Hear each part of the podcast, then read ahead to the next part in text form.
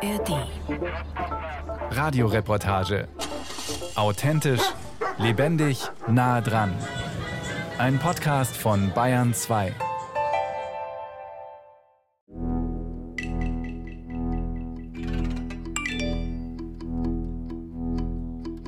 Hallo Kathi. Ich hatte dann wieder einen Schub, habe mich für eine OP entschieden und leider kam es bei dieser OP eben zu einer Infektion. Das äh, ja, war dann auch äh, etwas dramatischer, weil es nicht direkt erkannt wurde und so weiter. Ähm, Im Endeffekt aber ist es so, dass jetzt bei meinem rechten Bein, das sieht quasi aus, als ob es ein Hai mal äh, zwischen die Zähne bekommen hätte. Sprich, es fehlt Haut, es fehlt Fettgewebe dort, weil das entfernt werden musste aufgrund der Infektion. Das war Sandras erste Sprachnachricht an uns Bergfreundinnen. Als ich die Nachricht anhöre, ist in meinem Kopf ein großes WTF mit vielen Fragezeichen und Ausrufezeichen dahinter. Krass, was Sandra durchmachen musste.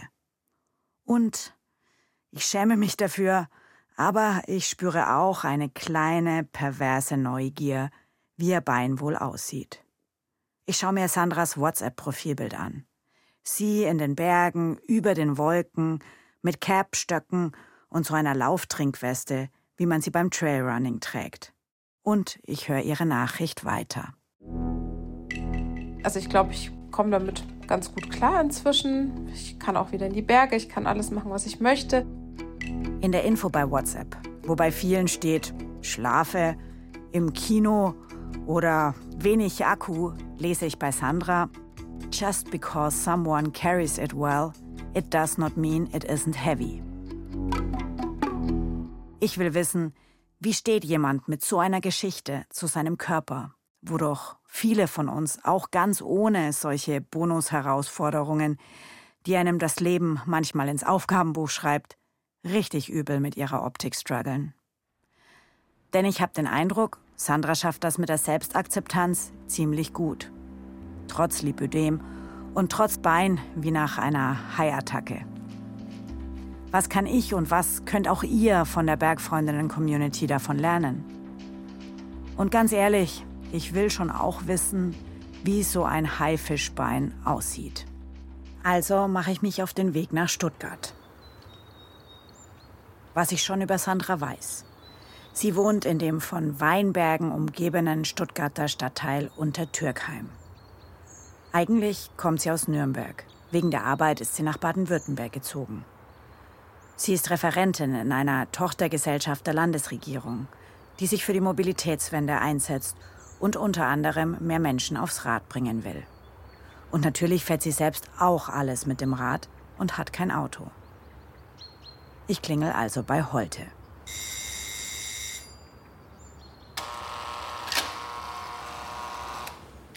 Ein historischer gelber Ski weist mir am Geländer der Treppe den Weg hoch in die Dachgeschosswohnung.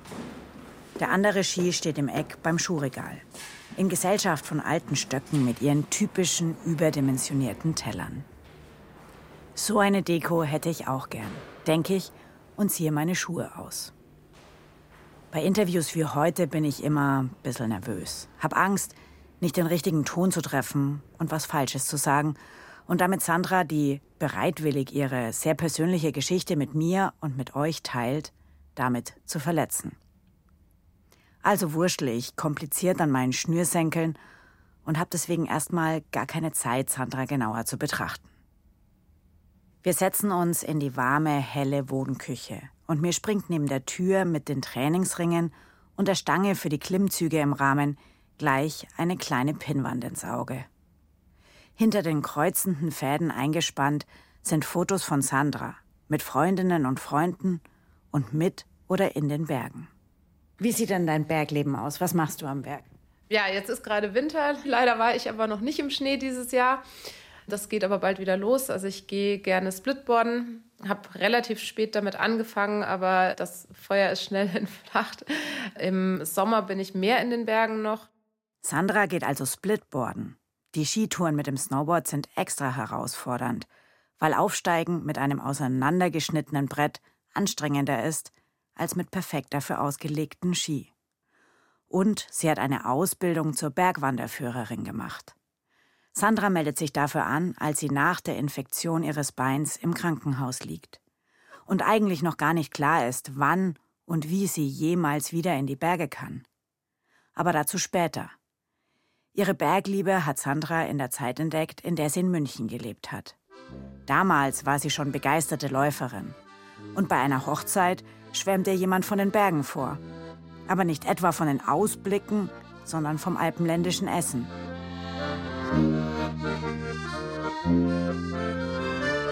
Nicht so wie ihr jetzt vielleicht denkt auf irgendeiner hübschen, gemütlichen Alm, sondern bei einem bekannten Bergultralauf. Mir wurde Essen schmackhaft gemacht, was es bei einem Lauf, also dem Karwendelmarsch, ähm, bei Kilometer 35 gibt. Die Heidelbeersuppe in der Eng. Ich dachte mir, okay, Heidelbeeren mag ich sehr gerne. Bei einem Lauf als Verpflegung konnte ich es mir nicht so richtig vorstellen. Und da habe ich dann mitgemacht. Das war ein, einfach ein Highlight, morgens den Sonnenaufgang auf dem ersten Anstieg zu sehen. Das ist, ähm, hat mich irgendwie fasziniert. Und die Berge an sich geben mir auf jeden Fall ein wahnsinniges Gefühl von Freiheit. Und andererseits ist es aber auch eine wahnsinnige Ehrfurcht, die ich habe.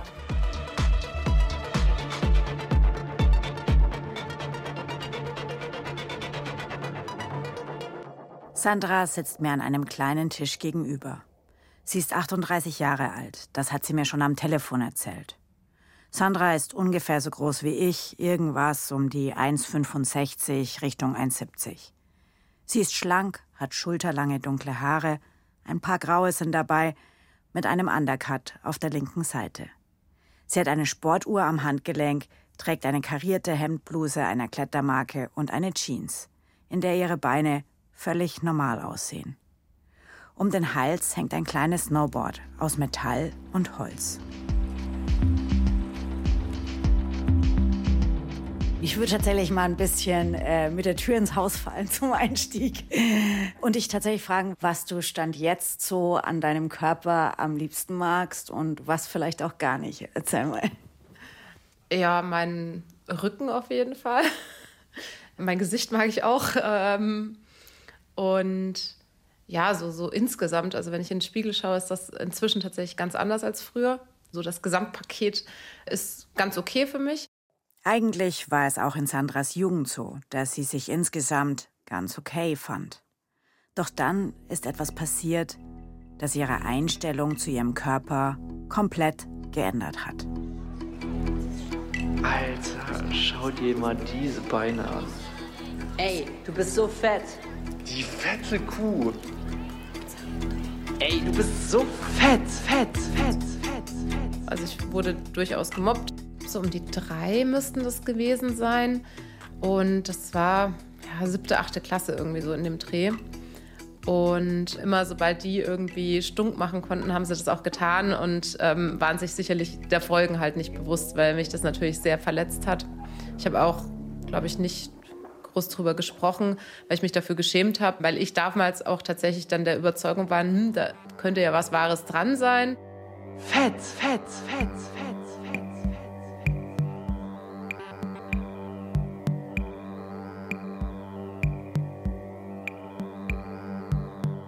Ich war wahnsinnig gekränkt und äh, traurig, also daran erinnere ich mich äh, schon sehr deutlich. Dann hat das aber so ein, ähm, angefangen halt so, okay, vielleicht bist du wirklich fett.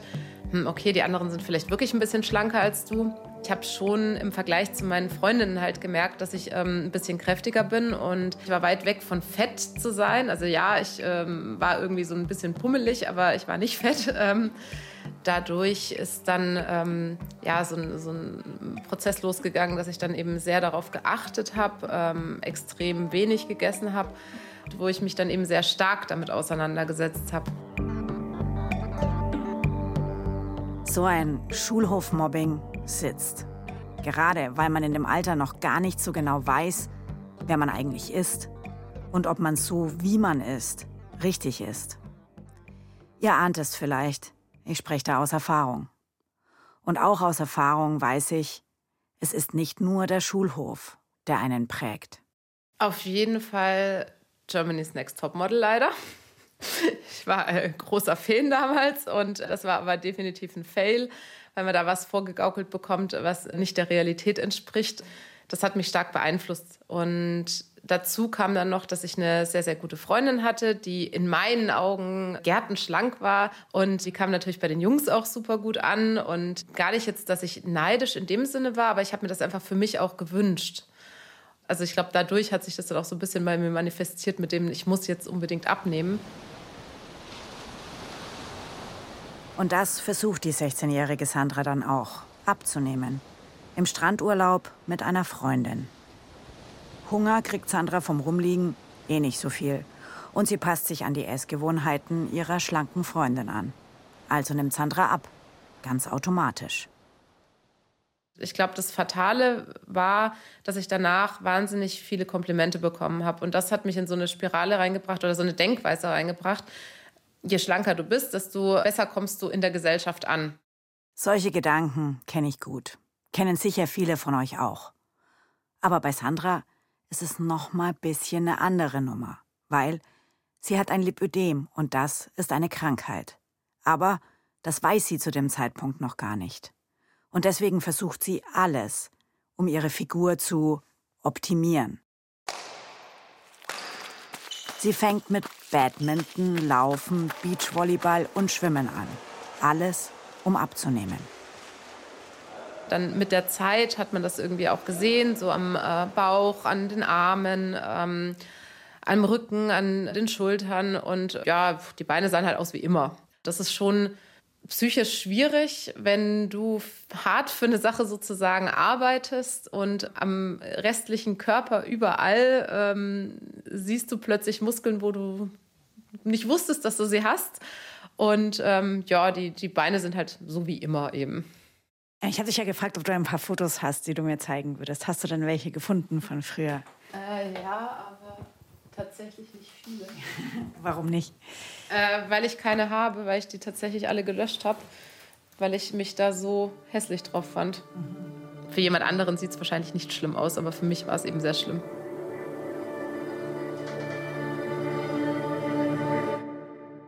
Ganz ehrlich, ich verstehe gut, was Sandra meint.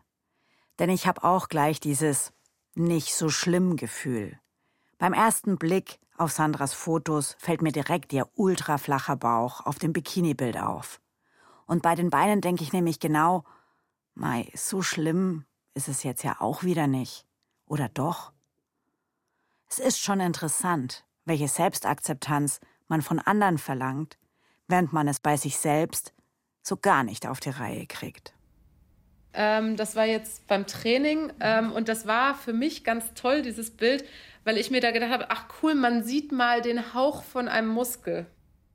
Mit der Hilfe von Sport nimmt Sandra ab, bis nicht mehr mehr geht. Bei einer Größe von 1,67 wiegt sie jetzt 58 Kilo. Und auch wenn sie eigentlich noch dünner, noch leichter sein will, kann sie ihre Figur dann doch annehmen. Denn auch wenn der Sport nichts an Sandras Oberschenkeln ändert, er ändert etwas an der Akzeptanz ihres eigenen Körpers.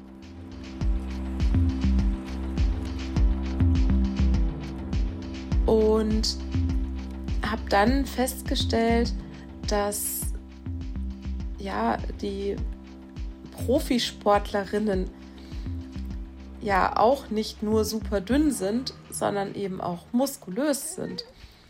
Trotzdem aber weiblich dabei.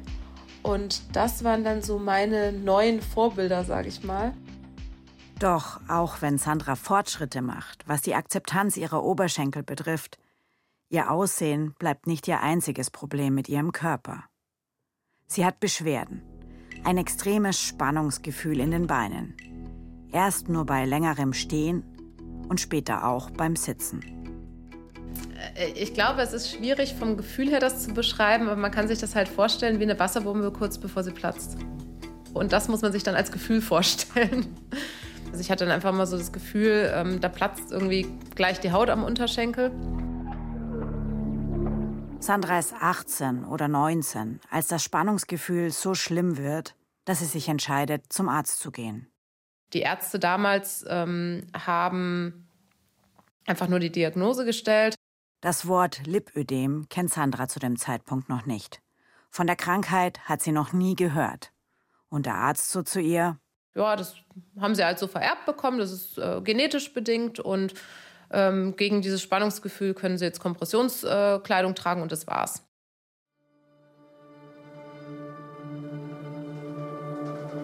Die Erkrankung des Lipödems ist eine ernährungsunabhängige Wucherung von Fettgewebe bei der Frau. Das ist symmetrisch, meistens an der unteren Extremität und äh, beginnt meistens erst nach der Pubertät oder mit der Pubertät, manchmal auch mit Hormonschwankungen, nach Geburten, ähm, und ist charakterisiert neben dem, dass sich das Fettgewebe ernährungsunabhängig langsam vermehrt, dass die Patientin noch Schmerzen und Blutergussneigungen in den Beinen haben. Das ist Dr. Marc Weihrauch. Er ist plastischer Chirurg. Und bei ihm wird sich Sandra 15 Jahre nach ihrer Diagnose ihr Lipödem operieren lassen, weil ihre Beschwerden immer schlimmer werden. Doch bis dahin ist sie bei Ärzten dir wenig Hoffnung machen? Ich weiß, dass ich sehr, ja, geschockt war, als der Arzt gesagt hat, da kann man nichts dagegen machen. Also ähm, als er nur gesagt hat, ja, gegen die Probleme können Sie quasi eine Strumpfhose tragen und achten Sie auf die Ernährung und machen Sie Sport, dann wird es nicht schlimmer. Aber ich wollte ja, dass es besser wird. Und das war schon definitiv ein Schockmoment. Ich habe immer gedacht, nee, da muss man doch was dagegen machen können das kriegst du hin mit Sport. Also da, das ist einfach schon viele Jahre bei mir auch trotz der Diagnose noch so verankert gewesen. Sandra versucht erst mal klarzukommen, was dagegen zu unternehmen. Es mit Sport, mit Ernährung dann vielleicht doch irgendwie ein bisschen besser zu machen. Doch es wird nicht besser. Im Gegenteil.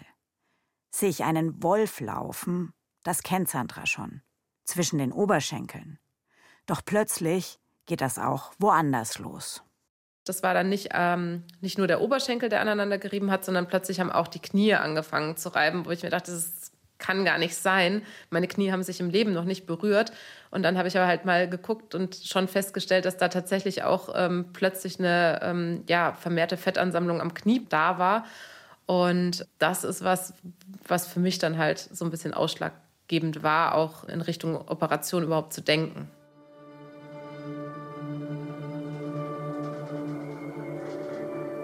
15 Jahre nach ihrer Diagnose entscheidet sich Sandra zu einer Operation. Liposuktion nennt man die. Im Prinzip ist die Operation eine klassische Fettabsaugung. Man muss dabei aber gewisse Dinge berücksichtigen, damit man nicht noch einen zusätzlichen Schaden an den Lymphgefäßen provoziert. Sandra hat ein Lipödem im Stadium 1, dem niedrigsten oder wenn man es so sagen will, am wenigsten ausgeprägten Stadium. Drei Stadien gibt es insgesamt. Die Operation ist bei einem Lipödem Stadium 1, wie bei Sandra, keine Kassenleistung, sondern sie muss sie selbst zahlen. Sandras Beine werden in zwei Schritten operiert. Erst die Oberschenkel, dann die Unterschenkel. Im ersten Schritt kommen also die von Sandra so gehassten Reiterhosen weg. Oder sie werden zumindest weniger. Bei der zweiten OP an den Unterschenkeln hatte ich halt schon während der OP Schmerzen, ähm, obwohl ich ja diese ähm, örtliche Betäubung hatte. Und ähm, ja, das, das war einfach sehr komisch schon. Und ähm, im Nachgang sind diese Schmerzen dann halt einfach stärker geworden im rechten Unterschenkel. Das ja, hat sich dann quasi verschlimmert und weiter verschlimmert. Sandra hat Kontakt mit Marc Weihrauch, dem Arzt, der sie operiert hat. Der ist zwar nicht an ihrem Wohnort, aber er schickt Sandra zur Sicherheit in die nächstgelegene Klinik. Bei Frau Holte hat sich eine Weichteilinfektion gebildet, wie sie letzten Endes bei jedem operativen Eingriff auftreten kann. Und unter der Haut können sich eingebrachte Keime, die in dem Fall durch eine kleine Inzision, wo die Fettabsaugkanüle eingebracht wurde, sehr rasch ausbreiten. Und das ist leider bei Frau Holte der Fall gewesen.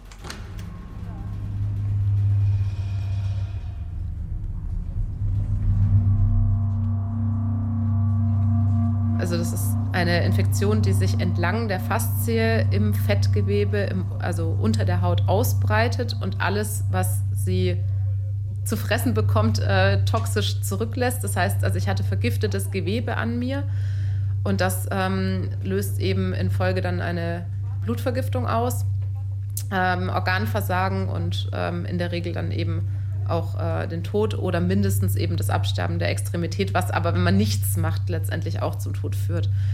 Ähm, als ich das dann erklärt bekommen hatte, ähm, war mir erst das erste Mal bewusst, was das denn überhaupt bedeutet. Nämlich, dass das komplette infizierte Gewebe, das sich mittlerweile vom Knöchel am Unterschenkel bis rauf zur Mitte des Oberschenkels zieht, entfernt werden muss, damit Sandra ihr Bein nicht verliert.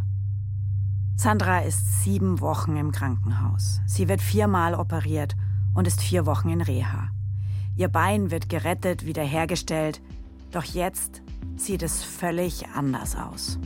Also es ist äh, tatsächlich ein Zitat aus einem Buch, aber ich finde, es trifft es einfach so gut. Also es gibt ein Buch zu dieser Infektion und dort wird es so beschrieben, ähm, als ob ein Hai das Bein mal in sein Maul bekommen hätte. Und ähm, exakt so sieht es auch aus. Und trotzdem ist Sandra so zufrieden wie noch nie zuvor mit ihrem Körper. Weil ich da verstanden habe, dass es Wichtigeres gibt als das Aussehen, nämlich das Überleben. Und eben auch danach, also die Tatsache, dass ich mit diesem ja, entstellten Bein leben muss quasi, das nehme ich gar nicht als jetzt den großen Makel an mir wahr. Und dadurch rücken vermeintliche andere Makel, die ich vorher sehr präsent gesehen habe, glaube ich, auch deutlich mehr in den Hintergrund. Ja, das klingt jetzt sehr nach dem Ende dieser Folge. Doch das wäre zu einfach und zu kurz gedacht. Denn natürlich geht so ein Prozess nicht von heute auf morgen. Und nur weil Sandra eine heftige Erfahrung gemacht hat, ist sie nicht automatisch postwendend bei Entlassung aus dem Krankenhaus dankbar und zufrieden mit ihrem Körper. Sowas braucht Zeit, Kraft und Arbeit. Was Sandra dabei hilft, ist wieder ein Sport. CrossFit. Vor sechs Jahren fängt sie damit an, wegen ihrer Rückenschmerzen durch den Bürojob. Und heute gehen wir gemeinsam hin. Und ich bin gespannt, weil ich beim CrossFit Sandras Bein vermutlich das erste Mal ohne Jeans sehen werde. Ich mache kein Training für Klimmzüge, um jetzt geile Schultern und einen geilen Rücken zu haben, sondern weil ich es einfach total geil finde, einen Klimmzug machen zu können. Also ich habe ähm, früher definitiv Sport gemacht, um einfach um abzunehmen. Und inzwischen ist es so, ich esse immer noch sehr gerne. Ich weiß auch, dass es vielleicht nicht verkehrt ist, wenn ich jetzt irgendwie mal mehr gegessen habe, ähm, mich dann auch entsprechend zu bewegen, aber es ist nicht im Vordergrund. Ich muss mich noch kurz umziehen. Ja. Ähm, ich komme einfach mit rein, wenn das okay ist. Ja, Hallo. Sandra zieht ihre Jeans aus. Ihr rechtes Bein steckt komplett in einem Kompressionsstrumpf, durch den ich nicht besonders viel erkennen kann. Sie zieht eine pinke Leggings drüber und schon schaut ihr Bein fast normal aus. Nur eben ein bisschen dünner als das andere ist nicht so Man sieht es ja jetzt auch nicht so nee, krass. Genau, also ja. ich meine, klar, der Strumpf kaschiert. Ja. Also je mehr Kleidung ich anhabe, desto weniger fällt es ja auch auf, mhm. logischerweise. Mhm. Wenn ich halt eben im Freibad bin und dann nichts anhab drüber, dann sieht man das schon arg. Das ist auch das, wo ich dann so bisschen Blicke wahrnehme. Ich kann es verstehen, dass Leute schauen, aber ich finde es ein bisschen schade, dass es eben nicht normal ist, dass wir das sehen, sondern dass man sich eher so versteckt. Also ich nehme mich da jetzt bewusst in die Masse mal mit rein.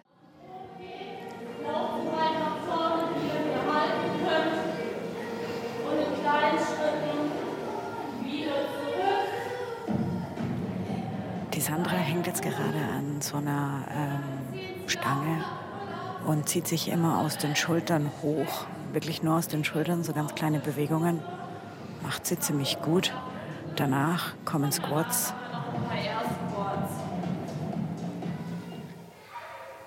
Zurück in der Umkleidekabine. Sandra und ich ratschen noch ewig.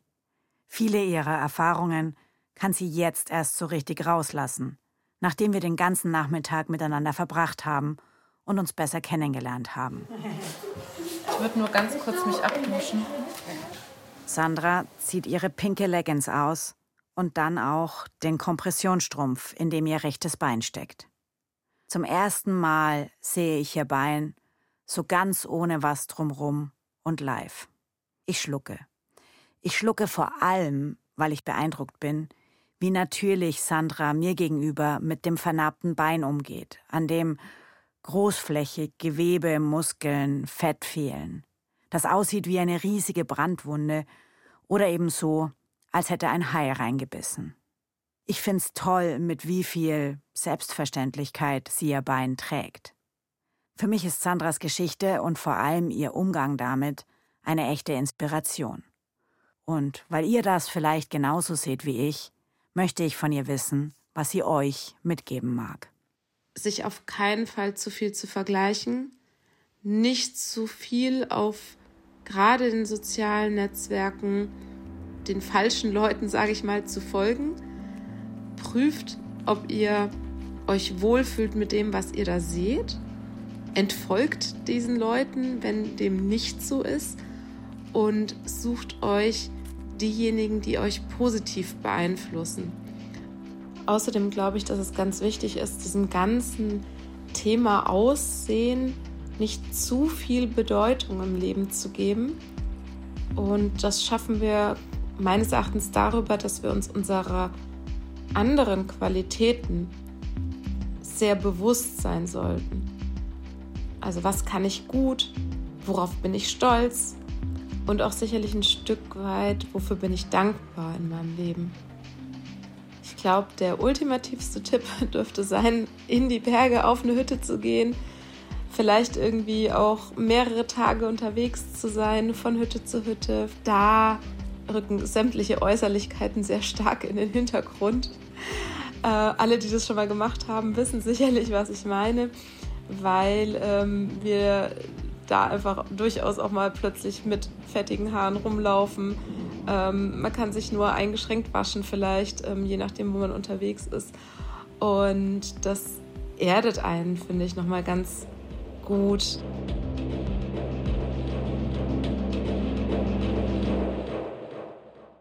Mehr gute Podcasts, etwa aus der Staffel über Körper und Körperbilder, gibt es in der ARD Audiothek. Die drei Hosts der Bergfreundinnen haben da jeweils einen Brief an ihren Körper geschrieben, durchaus emotional. Aber eigentlich muss ich sorry sagen. Denn es gab so viele. Oh, ich kann es jetzt schon nicht. Oh Gott, Toni. Lieber Kaddi-Körper, das erste Mal habe ich über dich nachgedacht, als meine Brüste gewachsen sind und damit nicht mehr aufgehört haben. Ich hatte jeden Abend Angst, ins Bett zu gehen und wieder total zerkratzt aufzuwachen. Ich bin dann fast immer in langer Kleidung in die Schule gegangen und habe Schals getragen, um die Stellen zu verdecken. Ich glaube, ich muss kurz eine Pause machen. Ja. Mhm. Max, was? Du hast ja was zu trinken. Ich glaube, das Problem ist, dass ich mich noch nie so krass konfrontiert hatte damit. Mhm. Bergfreundinnen, ein Podcast in der ARD Audiothek.